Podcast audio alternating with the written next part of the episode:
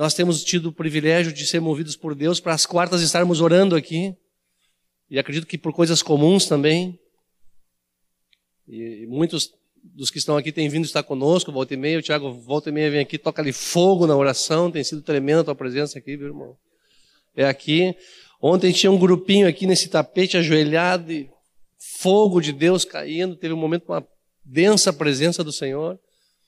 Né? E, e assim abrimos compartilhando um pouquinho que nós devemos ser fervorosos de espírito. E na oração perseverantes, né, Makoto? Tem sido muito precioso. Horácio é um amigão, um homem de Deus que o senhor tem levantado aí na capital federal. Nós o conhecemos por conta do Encontro dos 27 Mais, que é um movimento muito tremendo de Deus na vida da igreja. E que tem que ter até mais fogo nesse movimento aí, né, Gerson? Eu vejo que Deus vai trazer mais coisa para vocês, viu? E nos conhecemos então num encontro muito precioso, uma palavra de Deus muito, muito forte sobre sermos vocacionados, sobre a vocação da igreja. E, e, assim, Deus tem complementado algumas coisas do meu coração através da vida do Horácio, quando compartilhamos por e-mail, por telefone. E não víamos o momento de estarmos juntos aqui. É uma honra te receber, viu, Horácio? É um privilégio nosso tê-lo aqui, como irmão em Cristo, te honrando como um pastor. Sabemos que tu veio a trabalho, passaste o dia trabalhando e hoje está, está conosco aqui, mas nós vamos sugar tudo o que pudermos do que Deus tem feito, né? O Erasmo, o pastor Erasmo, tem sido um companheirão, nos, nos, nos, assim, assistindo nesse desenvolver de buscar um novo avivamento, né, pastor Erasmo? A igreja está sendo reavivada. Então, Horácio é essa figura peculiar, não é brasiliense, né? Deixar que ele fale por si. Por favor, Horácio, chega aí. Pedir que o Tiago venha junto, vamos orar pelo esse homem que Deus tem separado para estar esses dias aqui em Porto Alegre. Isso é profético, viu, gente? Isso é a vinda do Horácio aqui é profética. Ainda hoje, Tiago e eu conversamos algumas coisas acerca dessas questões que envolvem essa união aqui. E que estejamos com os olhos atentos e com os ouvidos muito abertos àquilo que Deus quer falar para a sua igreja. Amém?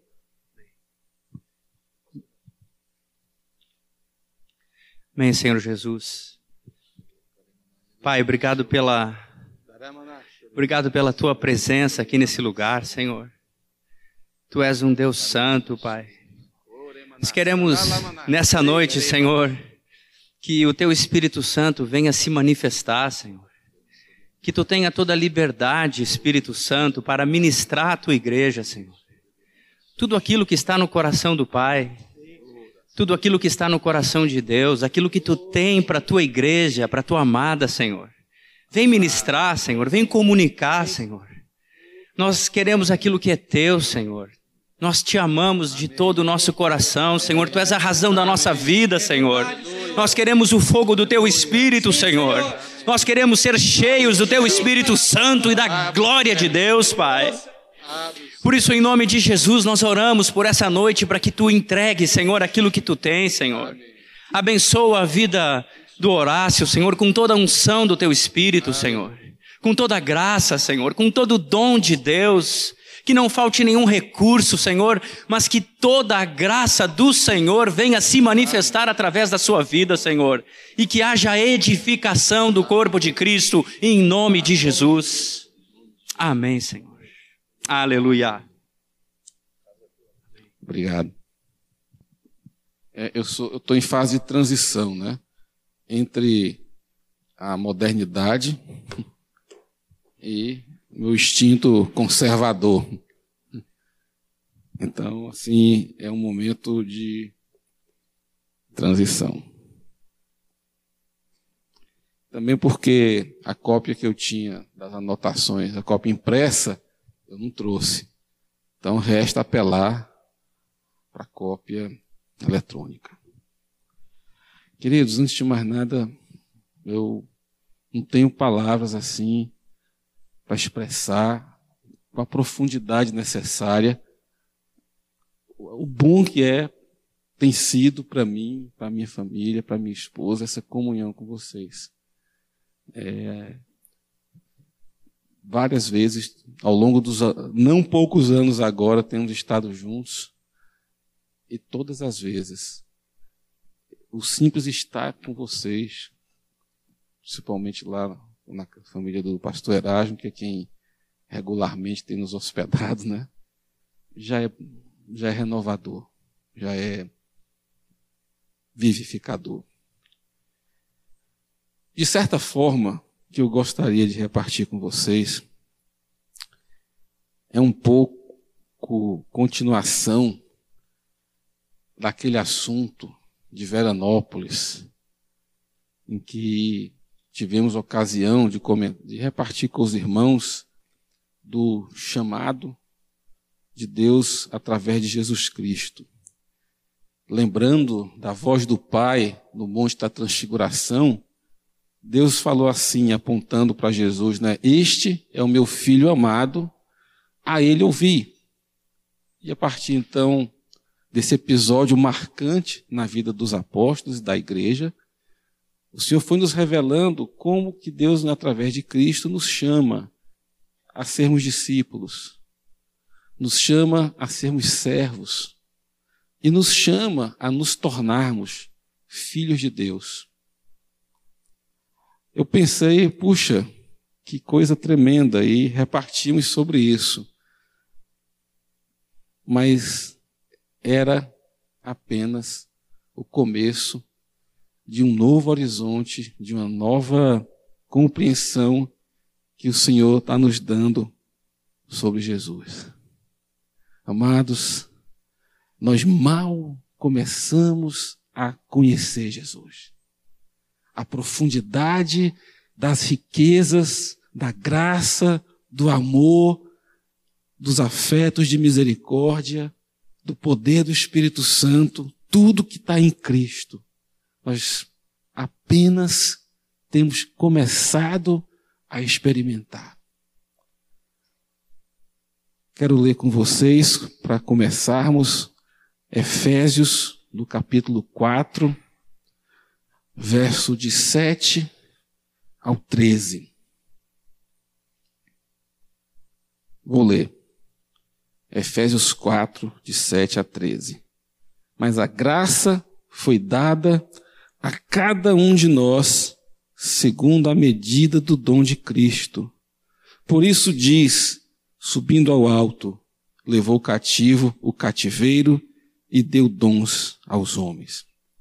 Ora, isto, ele subiu, que é, senão, que também antes tinha descido às partes mais baixas da terra, Aquele que desceu é também o mesmo que subiu acima de todos os céus para cumprir todas as coisas. Ele mesmo deu uns para apóstolos, outros para profetas, outros para evangelistas e outros para pastores e mestres. Para o aperfeiçoamento dos santos, para a obra do ministério, para a edificação do corpo de Cristo, até todos cheguemos à unidade da fé e ao conhecimento do Filho de Deus, a homem perfeito, à medida da estatura completa de Cristo. Segue com outras verdades para que não mais sejamos meninos inconstantes. Mas, irmãos, se você reparar, do verso 7 ao 13, há uma sequência de ações do Senhor. O Senhor concede dons aos homens. O Senhor derrama graça. O Senhor levanta ministérios. O Senhor leva a igreja a se organizar. É o catartismos da igreja. As juntas e ligamentos. E tudo isso, amados, visa atingir um alvo. O verso 13 é como o resultado final. Irmãos, algumas verdades sobre esse verso 13 têm ardido no meu coração. Primeiro, que ao olhar essa sequência, o Senhor foi me mostrando que essa sequência resume as grandes verdades que têm sido restauradas à vida da igreja. Primeiro, fala de o derramar da graça de dons que foram dados. Que eu me lembro, lá na Argentina e aqui em Porto Alegre. Muito começou com o batismo do Espírito Santo, com o avivamento, com a manifestação dos dons na igreja. E quando fala no verso 8 que ele subiu ao alto, aqui podemos enxergar Cristo exaltado, glorificado, todo autoridade me foi dada no céu e na terra. Implicitamente aqui está a revelação de Jesus Cristo como Senhor, porque Ele é o que subiu ao alto, que levou cativo o cativeiro. Então, a, a graça, os dons, o senhorio de Cristo, que é o Evangelho do Reino, estão implicitamente revelados aqui. Aí depois vem os ministérios, os cinco ministérios ou quatro, a matemática aqui varia com a teologia, não vou entrar nesse detalhe, afinal não faz muita diferença. Mas o Senhor levanta ministérios, o Senhor mobiliza os santos, o Senhor organiza a sua igreja. E eu me dei conta, amados, de que, na minha percepção, tínhamos recebido revelação, compreensão do verso 7 até o 12. E ah, passamos, talvez, alguns anos parados entre o verso 12 e o 13. Deixa eu lhe perguntar aqui uma coisa. Quantas vezes você ouviu pregação, revelação sobre a plenitude de Cristo? Irmãos, a luz, o mover do Espírito está soprando de novo.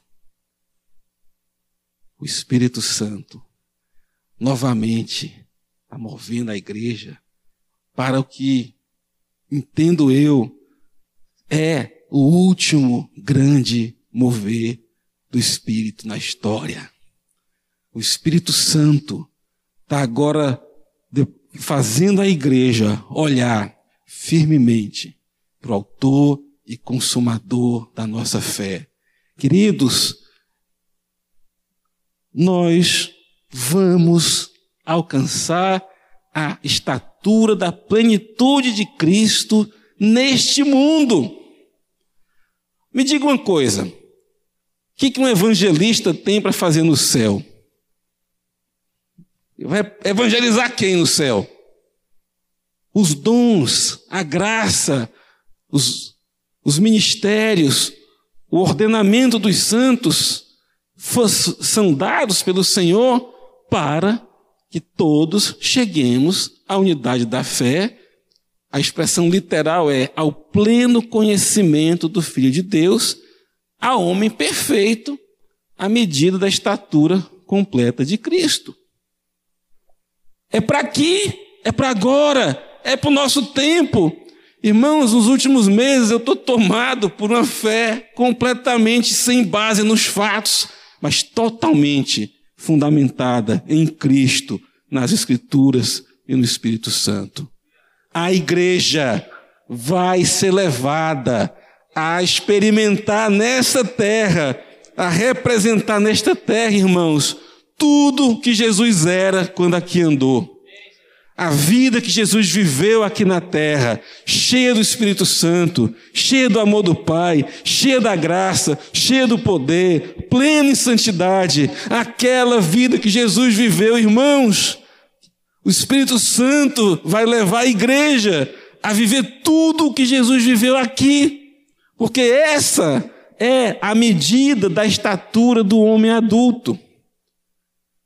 No Evangelho de Lucas, lá no início, fala um detalhe que parece que está lá por acaso, lá em Lucas 3, que Jesus tinha cerca de 30 anos de idade quando começou a pregar.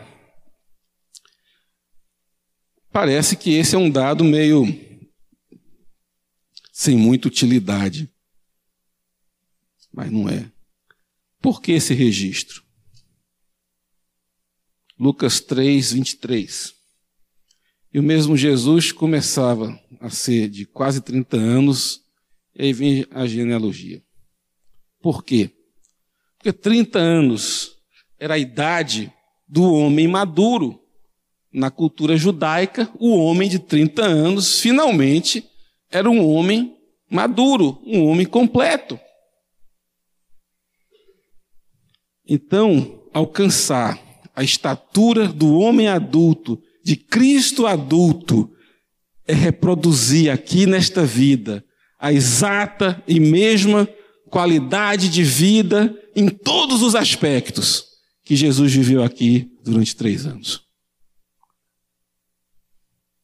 Porque essa é a medida da estatura do homem adulto. Pedro,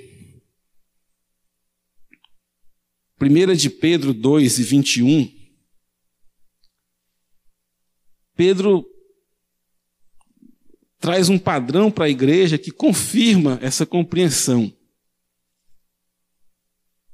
Primeira carta de Pedro, capítulo 2, verso 21. O verso 20, só para pegar o contexto. Porque que glória será essa se pecando sois esbofeteados e sofreis? Mas se fazendo o bem sois afligidos e o sofreis, isso é agradável a Deus. Porque para isto sois chamados, pois Cristo também padeceu por nós, deixando-nos o exemplo para que sigais as suas pegadas. Meu irmão, quando é que Cristo padeceu por nós? Nesse exato momento, o Senhor Jesus está padecendo por nós? Não. Agora ele está em glória, à destra do Pai, aguardando o momento de vir reinar. O que de direito já é dele será de fato. Então, Pedro fala do exemplo de Jesus que padeceu. Então, Pedro está olhando para a vida que Jesus viveu aqui na terra durante três anos. Ainda mais quando ele usa a figura da pegada. A pegada é uma marca que se deixa na terra. As marcas que Jesus deixou na terra quando ele aqui viveu. E Pedro diz: irmãos, ele deixou um exemplo para que sigamos as suas pegadas.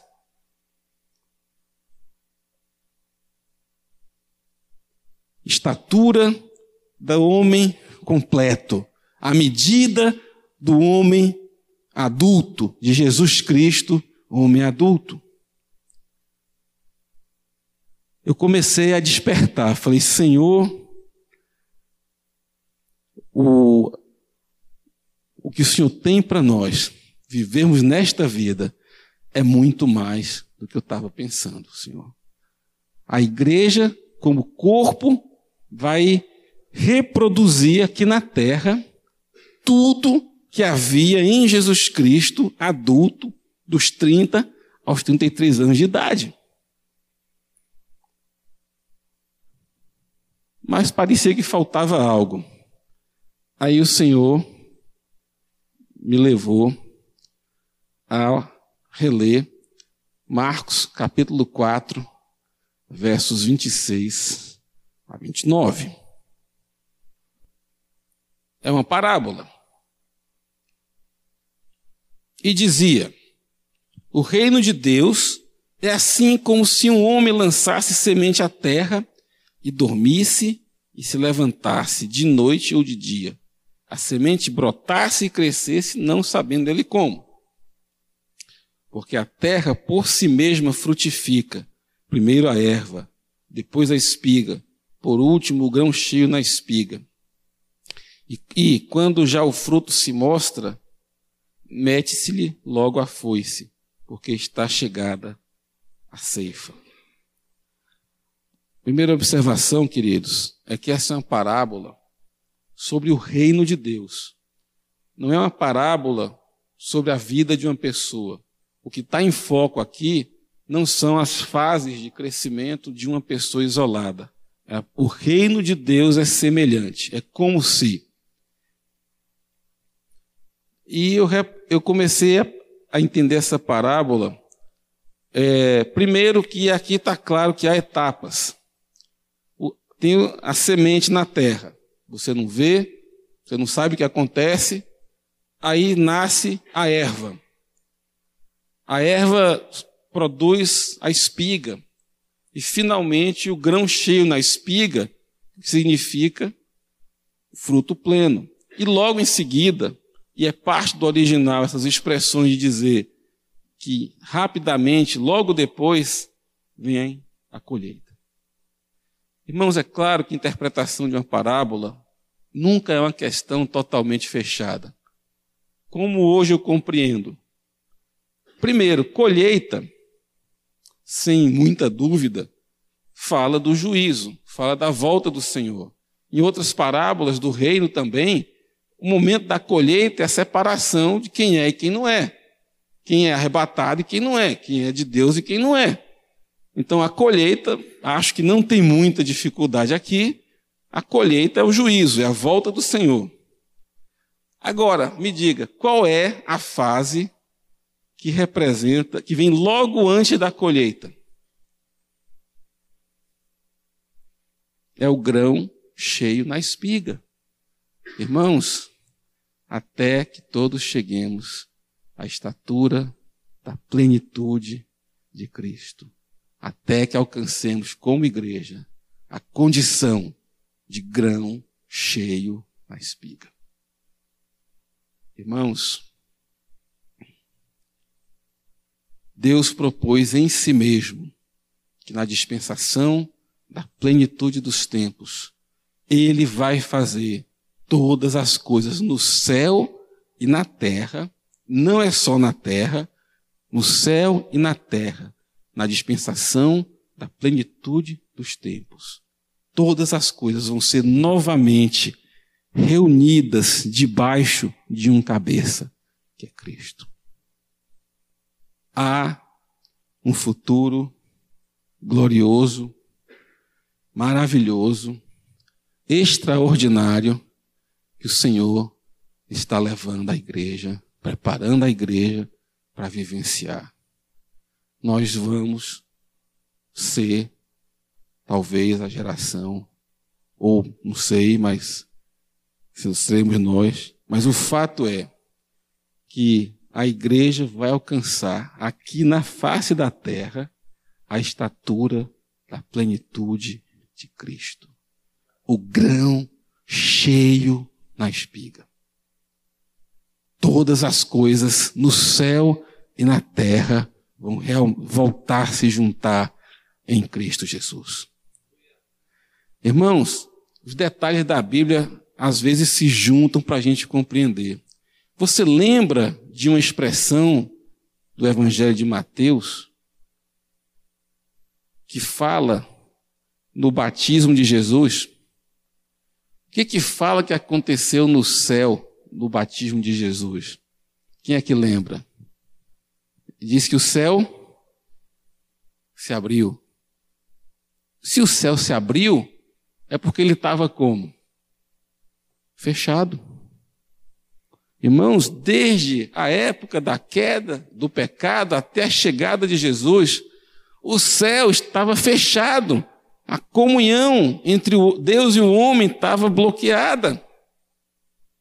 O que era para ser o normal para nós era participarmos da dimensão espiritual e natural indistintamente, ficou partido.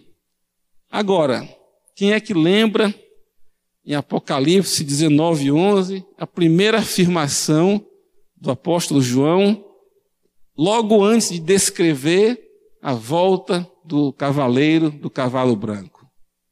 Apocalipse 19, 11.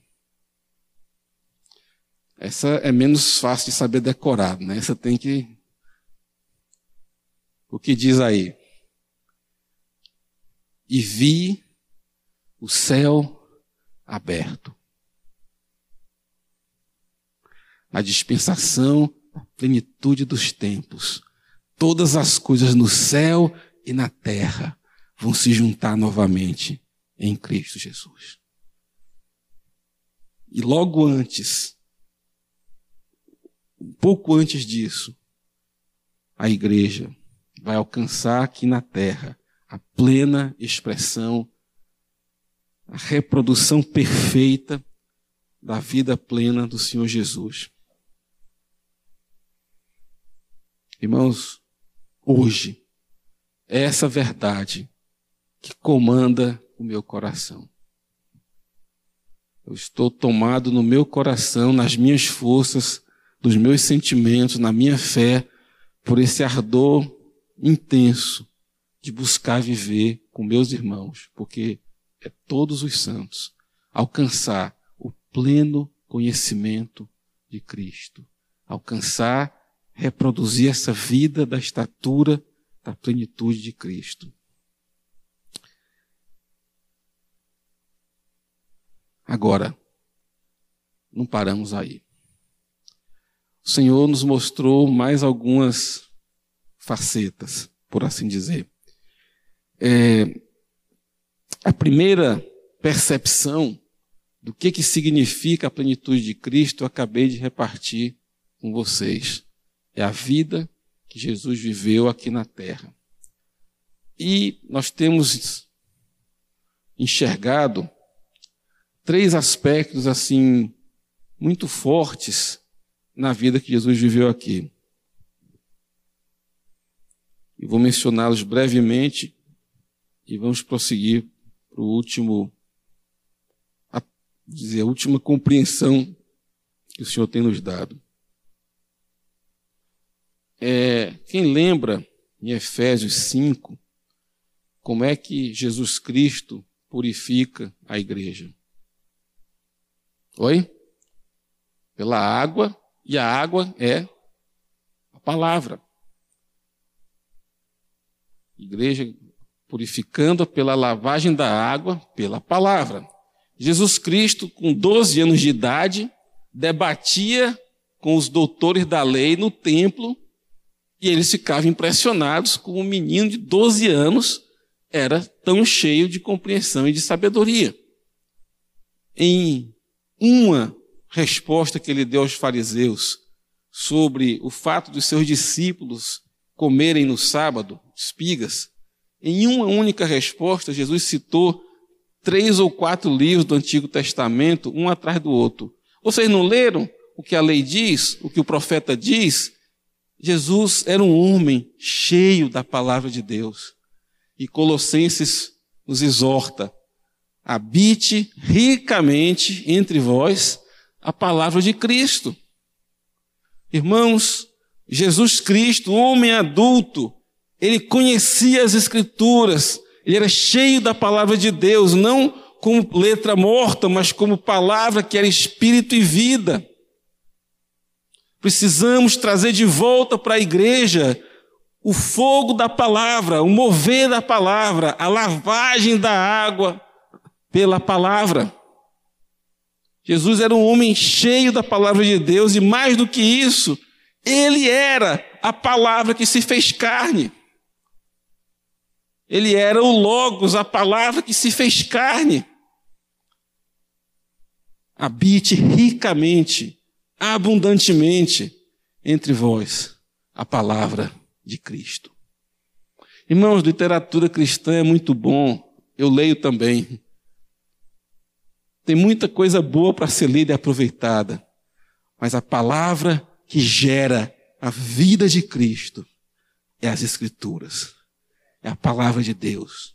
E o grande propósito das Escrituras é revelar a Cristo. Sabe, irmãos, quando que a Escritura é letra morta e quando que ela é espírito e vida? Quando que é uma coisa e quando que é outra? Quem é a vida? Jesus disse: Eu sou o caminho, a verdade e a vida. Quando a Escritura revela Cristo, quando a Escritura gera a vida de Cristo em nós, a palavra é Espírito e vida. Se a Escritura é usada como mera fonte de formulação de doutrinas e não gera Cristo, não aponta para Jesus, é letra morta.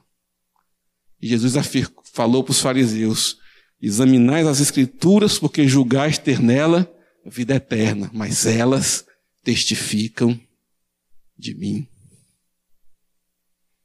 Irmãos, Jesus Cristo, desde criança, imagine homem adulto, cheio da palavra de Deus. Quando Jesus foi levado pelo Espírito para o deserto, vocês lembram como é que ele resistiu ao diabo? Está escrito, está escrito, e além do mais está escrito. Agora me diga, Jesus tinha uma Bíblia impressa de fácil portabilidade como essa?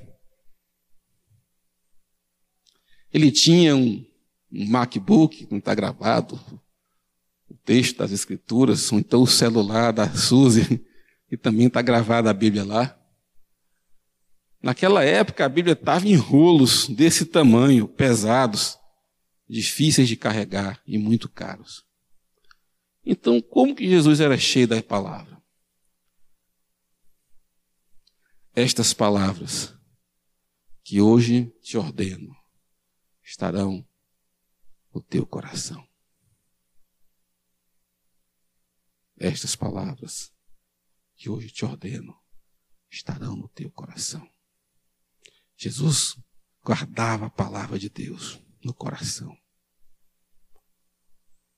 Ele as sabia de cor, que significa de coração.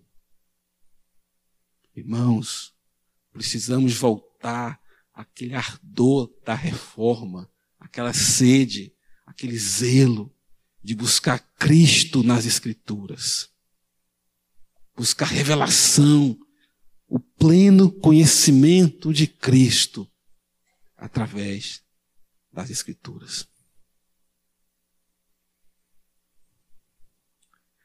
Esse é um aspecto. Jesus Cristo, homem adulto, cheio da palavra de Deus.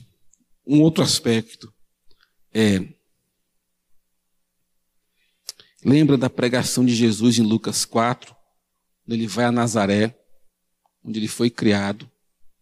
Aproveito o detalhe para destacar o seguinte: toda essa baboseira que querem dizer os anos ocultos da vida de Jesus é bobagem. Ele foi criado em Nazaré, onde Jesus estava dos 12 aos 30 anos de idade. Estava em Nazaré. É lá que ele foi criado. Só de passagem.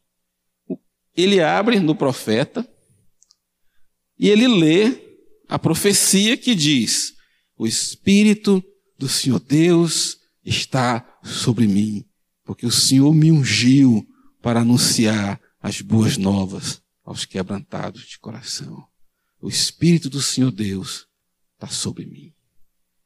Jesus era um homem cheio do Espírito Santo. Cristo significa ungido. Ungido. Deus me ungiu com o seu Espírito, pois ele me ungiu para proclamar as boas novas da salvação, a libertar o cativo, a dar vista ao cego, a pôr em liberdade os algemados.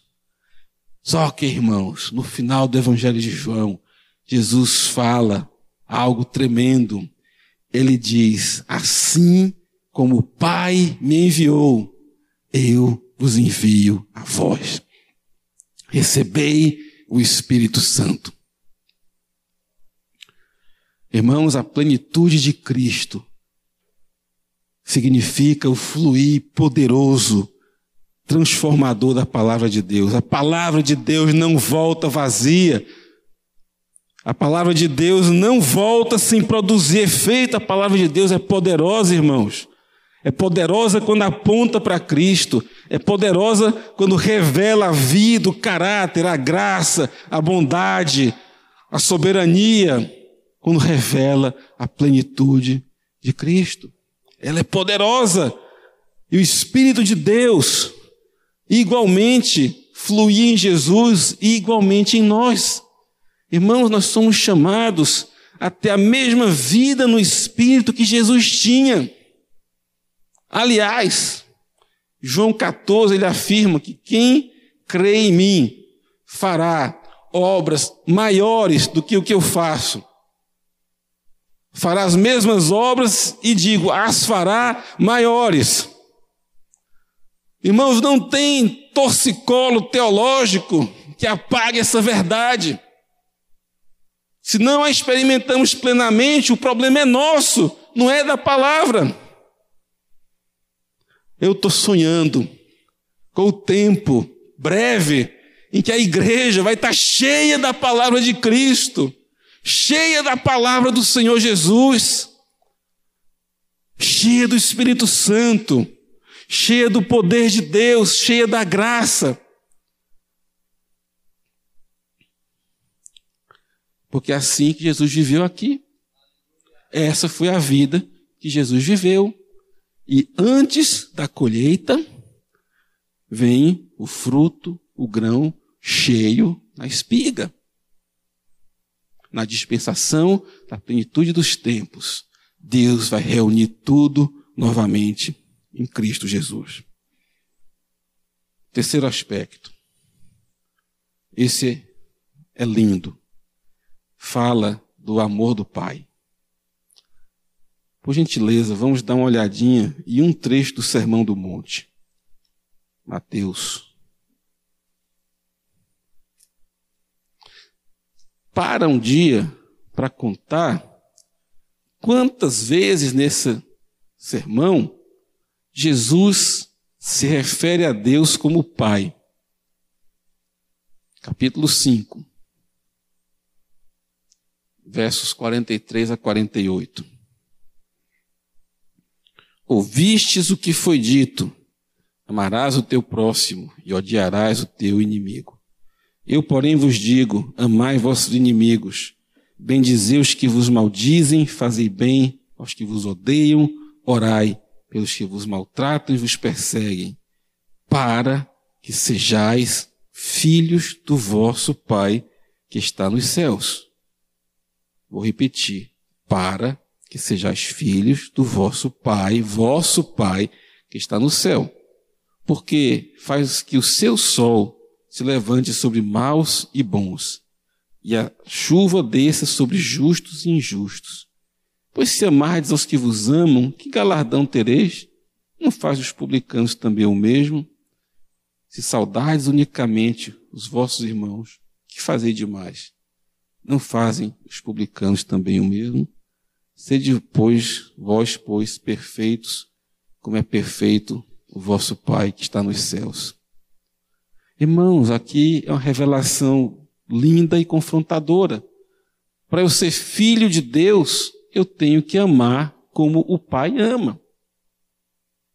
Amar quem está perdido, amar quem está em sofrimento, amar quem está com a vida destruída, amar quem está na, na treva, na escuridão, porque Deus amou o mundo de tal maneira que enviou seu filho.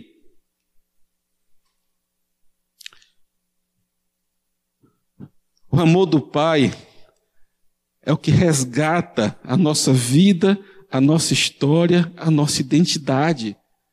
Porque o Pai nos amou em Cristo, nós recebemos uma nova identidade, somos recebidos como filhos adotivos, filhos amados, filhos queridos, e precisamos refletir o caráter do Pai. Antes eu tinha a impressão que o verso 48 era uma conclusão equivocada. Ele vem falando de amar, de amar e termina falando de perfeição. Mudou de assunto? Não. Creio que é Colossenses que diz que o amor é o vínculo da perfeição. Amados, amar como o Pai ama. Você quer ter um parâmetro ainda mais revelador disso? Não vamos fazer isso agora, mas releia a parábola dos dois filhos em Lucas, capítulo 15. Porque a gente conhece como parábola do filho pródigo, mas é a história de um pai e dois filhos. E aquela história, irmãos, revela o amor do pai. O pai da parábola, não há dúvida no contexto, é o nosso pai. E ele ama o filho pródigo que se perdeu por algum tempo, ele ama o filho mais velho que nunca saiu de casa. E todo o coração do pai é esperar todos os dias vigiando a curva do caminho, pelo abençoado e feliz momento em que aquele filho perdido vai voltar para casa. Porque o pai não quer dar um sermão para o moleque responsável, o pai quer abraçar o filho que estava morto e reviveu, que estava perdido e foi achado. O amor do pai é o que resgata a nossa história. É o que nos dá uma nova identidade.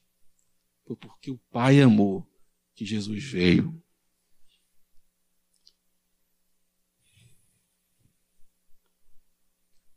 Queridos irmãos, homens,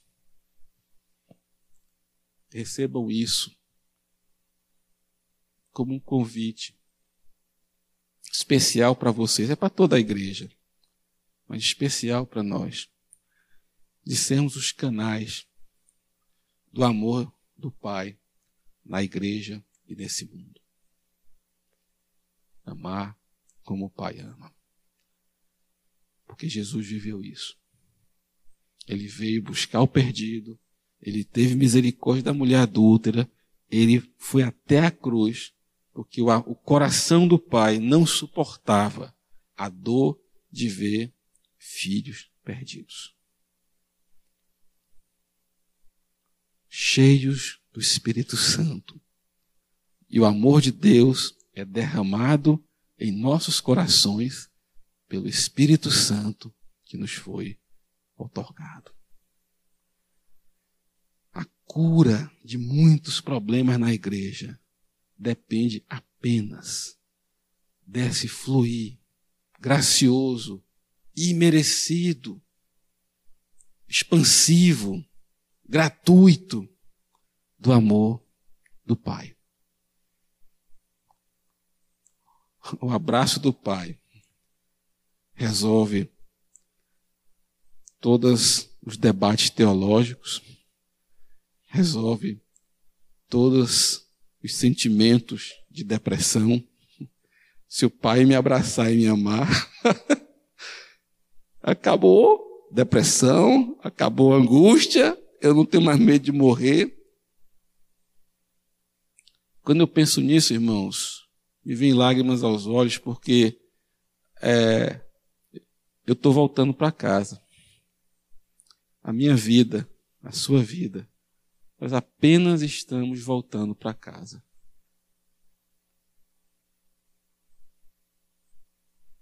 Para casa do nosso Pai eu quero voltar para casa. A minha casa não é aqui. Estou voltando para casa. E meu pai me aguarda com um abraço, uma festa. A palavra, o Espírito, o fluido amor do Pai. Por que, que a igreja, às vezes, algumas pelo menos, são tão frias em relação à assistência social? Porque a assistência social se faz movido pelo amor do Pai. Uma convicção doutrinária correta tem um poder muito limitado de me levar a me envolver com o perdido, com o destruído, com o abandonado. O amor do Pai não desiste. O amor do Pai não se conforma pai nenhum aqui jamais vai se conformar de ver um filho ou uma filha numa situação de perda, de dor, de destruição. Nenhum pai se conforma. Vai lutar a vida inteira com tudo que puder para abençoar um filho. Não é assim? Se nós que somos maus, em alguma medida somos assim, imagine o nosso Pai que está nos céus. Jesus insistia, o seu Pai sabe.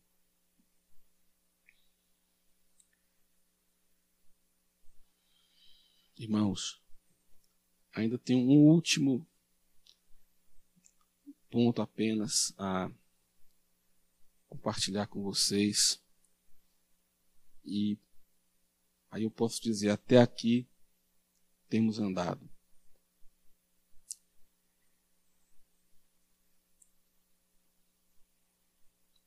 Há mais dois aspectos, mas eu só vou falar de um: da visão da plenitude de Cristo. Vamos abrir na primeira carta de Paulo aos Coríntios,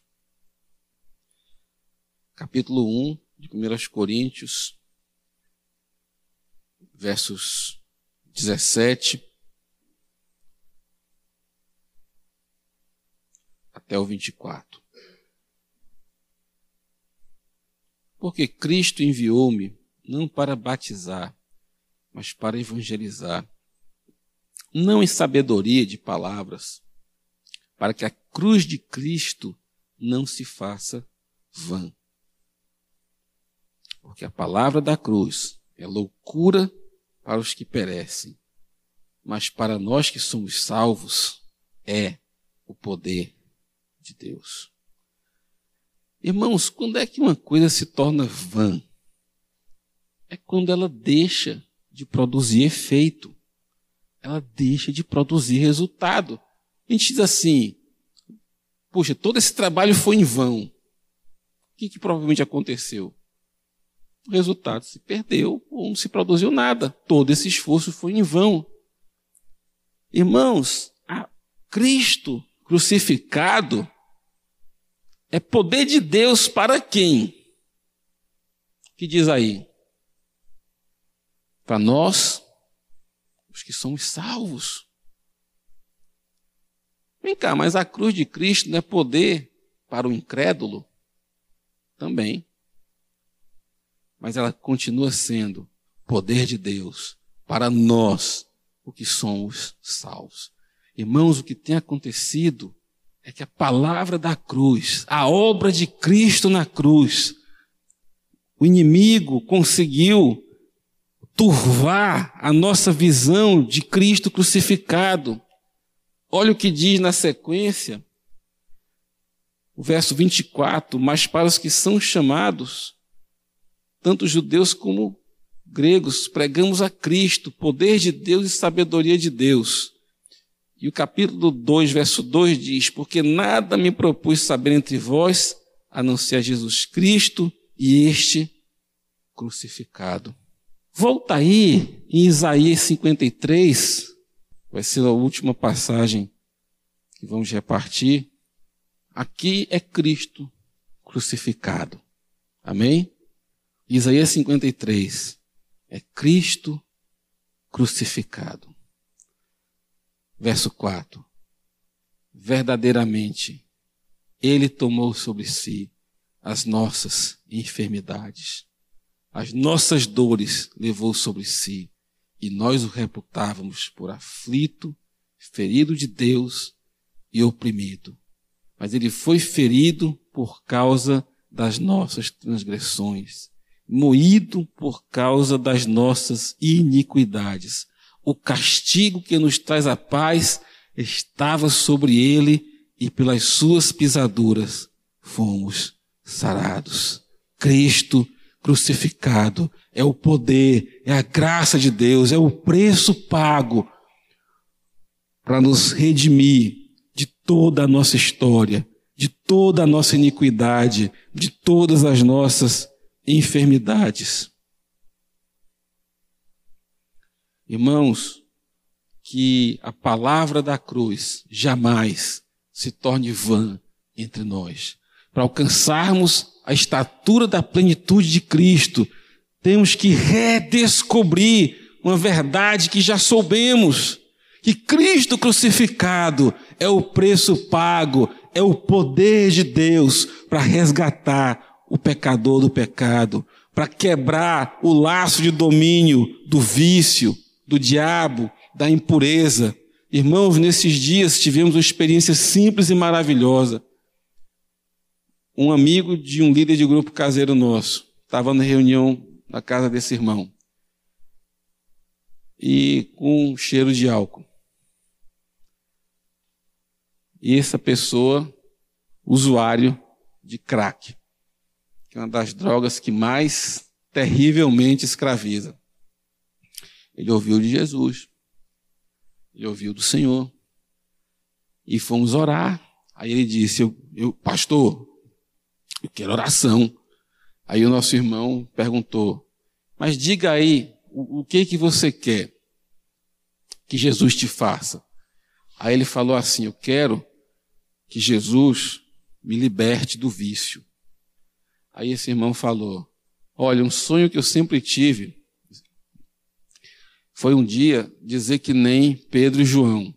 Eu não tenho ouro nem prata, mas o que eu tenho, eu te dou. E naquela noite, o Damião e nós também oramos por esse homem. Eu não senti nada diferente, eu não vi nada diferente. O que eu sei é que do outro dia até hoje, esse homem ficou completamente liberto da droga e do álcool. Insistiu para ser batizado logo, porque ele diz que quando eu for batizado, o diabo não vai mais poder ter ação contra mim. Cristo crucificado. Tenho visto irmãos que por muitos anos, sabe aquela pessoa que vai, mas não vai. Dá um passo e volta um passo. A gente nunca desiste, mas chega um ponto que cá entre nós a gente começa a não acreditar muito. De um ano para cá, o Senhor tem nos levado a trazer todo o nosso enfoque, todas as nossas práticas como igreja, como grupo, para Cristo. Tudo apontar para Jesus. Leitura, reunião, discipulado, ensino, tudo olhar firmemente para o autor e consumador da nossa fé. Irmãos, pessoas que por anos ficaram nesse travamento, estão agora numa fase de desabrochar, de se encher, de ser fervoroso, de se acertar com o cônjuge, de se encher de Cristo. De se encher de Cristo. E não, são coisas extraordinárias, apenas o Senhor nos deu talvez uma prática para nós lá. É, nós lemos um capítulo do Evangelho por semana. Pode, é, não é muito, porque tem que ter espaço para ler a Bíblia inteira, mas nós nos propusemos a ler um capítulo por semana. Até quando? Até a gente morrer ou até Jesus voltar. Aí nós vamos terminar, aí nós vamos começar de novo, até que alcancemos a estatura da plenitude de Cristo. Irmãos, porque se a gente olha, contempla, admira e ama, a gente vai assimilando a vida de Cristo. Pode reparar que, principalmente o jovem, quando admira uma banda, um conjunto, ele vê todos os clipes, vê todas as filmagens, daí a pouco ele se penteia como aqueles caras, se veste como eles, quer tocar como eles. Não é assim? Nós imitamos a quem admiramos. Como reproduziremos a vida plena de Cristo em nós se nós não estivermos regularmente, constantemente contemplando a vida do nosso amado. Não tem nada de extraordinário como prática. O que é ler um capítulo do Evangelho por semana? É um esforço enorme. Mas se fazemos isso, temos procurado fazer com o coração certo. É simples e é poderoso porque estamos contemplando o Senhor.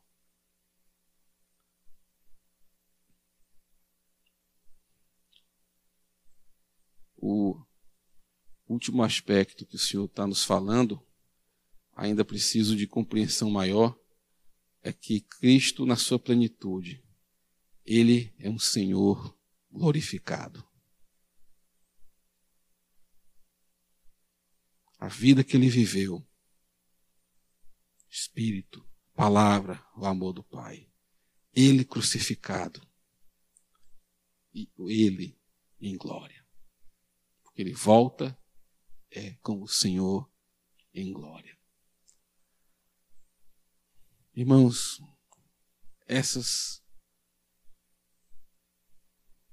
essa pessoa de Jesus que quis repartir com vocês. Não é um conjunto novo de verdade. É apenas uma redescoberta do meu amado Mestre.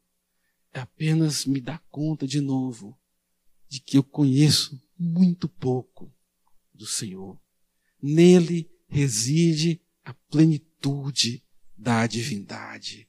Nele estão todos os tesouros da sabedoria e do conhecimento.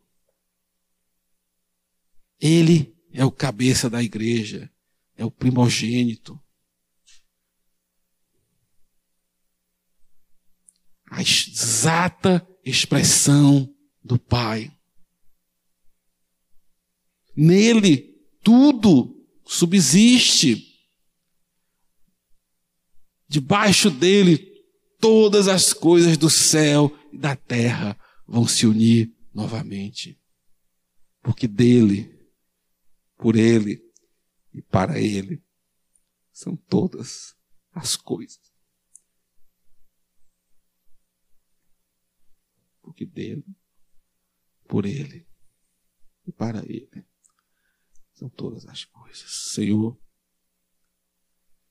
é um milagre, é uma graça, é um poder extraordinário do Senhor conceder de carne e sangue possam contemplar e participar do teu ser tão sublime, além de qualquer compreensão, Senhor. Tu és a brilhante estrela da manhã, Senhor. Tu és a luz no final da noite escura. Tu és a alegria da colheita. Tu és o que consola, o que ampara.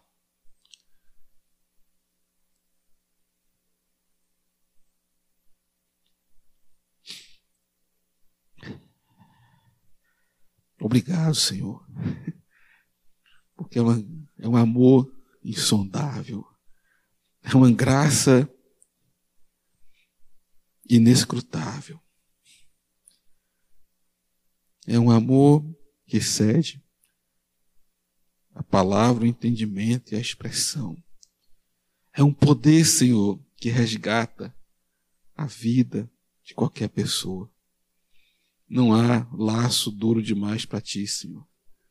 Não há poço fundo demais, Senhor. Não há vida destruída demais, Senhor. Quando eu te vejo crucificado, Senhor, eu sei que eu fui resgatado. Eu sei que a minha história já está redimida. Eu sei que o meu futuro já está garantido, Senhor. Quando eu te vejo andando sobre a terra, Senhor, o meu coração se toma de amor por ti, Senhor. Eu quero tocar o leproso, Senhor, contigo. Eu quero amparar, Senhor, a adúltera. Eu quero, Senhor, andar como tu andavas, Senhor. Tu és mais sublime do que os céus, Senhor. A palavra diz: Tu és, Senhor. Espírito Santo, pedimos, leva a igreja do Senhor a conhecê-lo plenamente. Leva a noiva a amar o noivo com todas as suas forças, com todo o coração, com toda a alma, com todo o entendimento. Espírito Santo, devolve a noiva para o noivo e guia-nos. Guia-nos ao perdido, guia-nos ao, ao que o Pai ama, guia-nos em poder, em graça, em verdade. Obrigado, Senhor, por esse momento lindo com meus irmãos, Senhor. A tua graça aqui, Senhor, sempre transborda, Senhor. Tua presença aqui, Senhor, sempre é um, é um fogo ardente no coração, Senhor. Muito obrigado, Pai. Em nome de Jesus, Pai. Amém. Pai, nós te louvamos pela vida do Horácio, Senhor. Mas louvamos pela vida do teu Espírito em nós, Senhor. Nós te pedimos perdão, Senhor, pela nossa indiferença. Há um clamor forte no teu coração. Vem, Senhor Jesus. Pai, tu que está no céu, santificado seja o teu nome, venha sobre nós o teu reino. Faça tua vontade em cada uma das nossas vidas, como ela é feita nos céus. Cai por terra, Senhor, tudo que tem que cair, Senhor. E aponta a nossa vida para Cristo, porque nós queremos voltar para casa, Senhor. Nós estamos de passagem aqui, Senhor, e queremos levar conosco toda a tua família, Deus. O Rabashi Candarabacaias, acampa com graça, com unção, o teu espírito, os teus anjos sobre a vida do Horácio, sobre o seu trabalho em Brasília, sobre o seu ministério na igreja, Pai. E para onde tu ainda vais levá-lo nos confins deste mundo, Senhor, apontando para Cristo. Loucura para quem se perde, Senhor, salvação para nós, poder de Deus para nós. Recebe nessa noite, Senhor Jesus, toda a glória, recebe toda a honra Aperta o nosso coração junto ao teu, Pai. Somos desejosos de ti, Senhor. Acende fervorosamente este amor, Senhor. Este batismo de fogo no Espírito Santo, Deus. Em nome de Jesus. Irmãos, é, se alguém quer receber essa chama, esse essa loucura. Vamos, vamos orar um pouquinho. Será se podiam ficar de pé e alguém tiver com o coração assim muito sequioso pela graça, pelo abraço do Pai, pela unção do Espírito. Vamos orar. Podemos ficar de pé, podemos. Pode orar aí também. Pode vir aqui, pode orar junto. Irmãos, o Espírito é dado a todos. Cadê o Gesso? Vem cá, Gesso. Queria orar com o Gesso, mas pode orar aí com quem você quiser, pode vir. Irmão, não tem receita nem regra. O que o Espírito mover, façamos. Senhor, na pessoa do meu irmão Gerson, quero pedir, Senhor, que a tua graça venha teu Espírito, Senhor, traga a vida de Cristo para ele, na mente, a mente de Cristo. Amém, Senhor. Amém. Aleluia. A unção que estava em Jesus venha sobre ele. Amém, em nome de Jesus. Pai, que ele seja renovado no ardor, no fluir, no desejo pela palavra de Deus. Pelas escrituras, Senhor, que a palavra venha para o Gerson com autoridade, com espírito e vida, Senhor. Que a palavra do Senhor flua poderosamente nele e produza o resultado. Também pedimos, Senhor, na pessoa do meu irmão, para que toda a igreja receba, que é o pleno poder de Cristo crucificado complete em poder e graça toda a transformação do meu irmão. Pai, ele vai ser completamente refeito em Cristo. Jesus. Ele vai dizer logo: não sou eu que vivo, Cristo vive em mim. Amém. E Senhor, que a, a, o que precisa atingir o coração de cada um de nós, que atinja, Pai se é o poder, se é a graça, se é a unção do Espírito, amém. Se é o teu amor, ó Pai, para redimir, para consolar, para tirar a depressão, para acabar uma vez para sempre com sentimentos negativos, Pai, o teu abraço nos basta. Seja o que for, Pai, a graça, o poder, está tudo em Cristo Jesus e nos voltamos para o Senhor nesta noite. Em nome de Jesus. Irmãos, eu recebi no meu coração. É, essa é uma palavra que veio do céu. É uma palavra de Deus. E está escrito. Está escrito. Isso quer dizer que vai acontecer na vida de cada irmão. É uma palavra de Deus que está escrita e vai acontecer na vida de cada irmão. O que, que vai acontecer? A plenitude de Cristo Jesus na vida de cada irmão. O pleno conhecimento do Filho de Deus na vida de cada irmão e do corpo de Cristo vai acontecer porque está escrito. Irmãos, nós temos que romper com uma casca de incredulidade que muitas vezes tem cercado o nosso coração, ela tem que ser quebrada. E nós temos que depositar toda a nossa vida nessa palavra. Essa plenitude, essa igreja de Deus se movendo em glória na terra, manifestando o poder de Deus. Está escrito. Isso tem acontecido hoje na face da terra. Irmão, recebe essa palavra. Recebe essa palavra. Toma posse dela. Em nome de Jesus. Está escrito. Aleluia.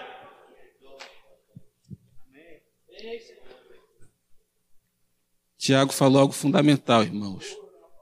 É de fé em fé. Não é fé qualquer coisa. Fé em Jesus. Fé nas Escrituras. Eu estou apostando toda a minha vida que essa é a direção de Deus. Aponta para o Senhor. Ricardo, você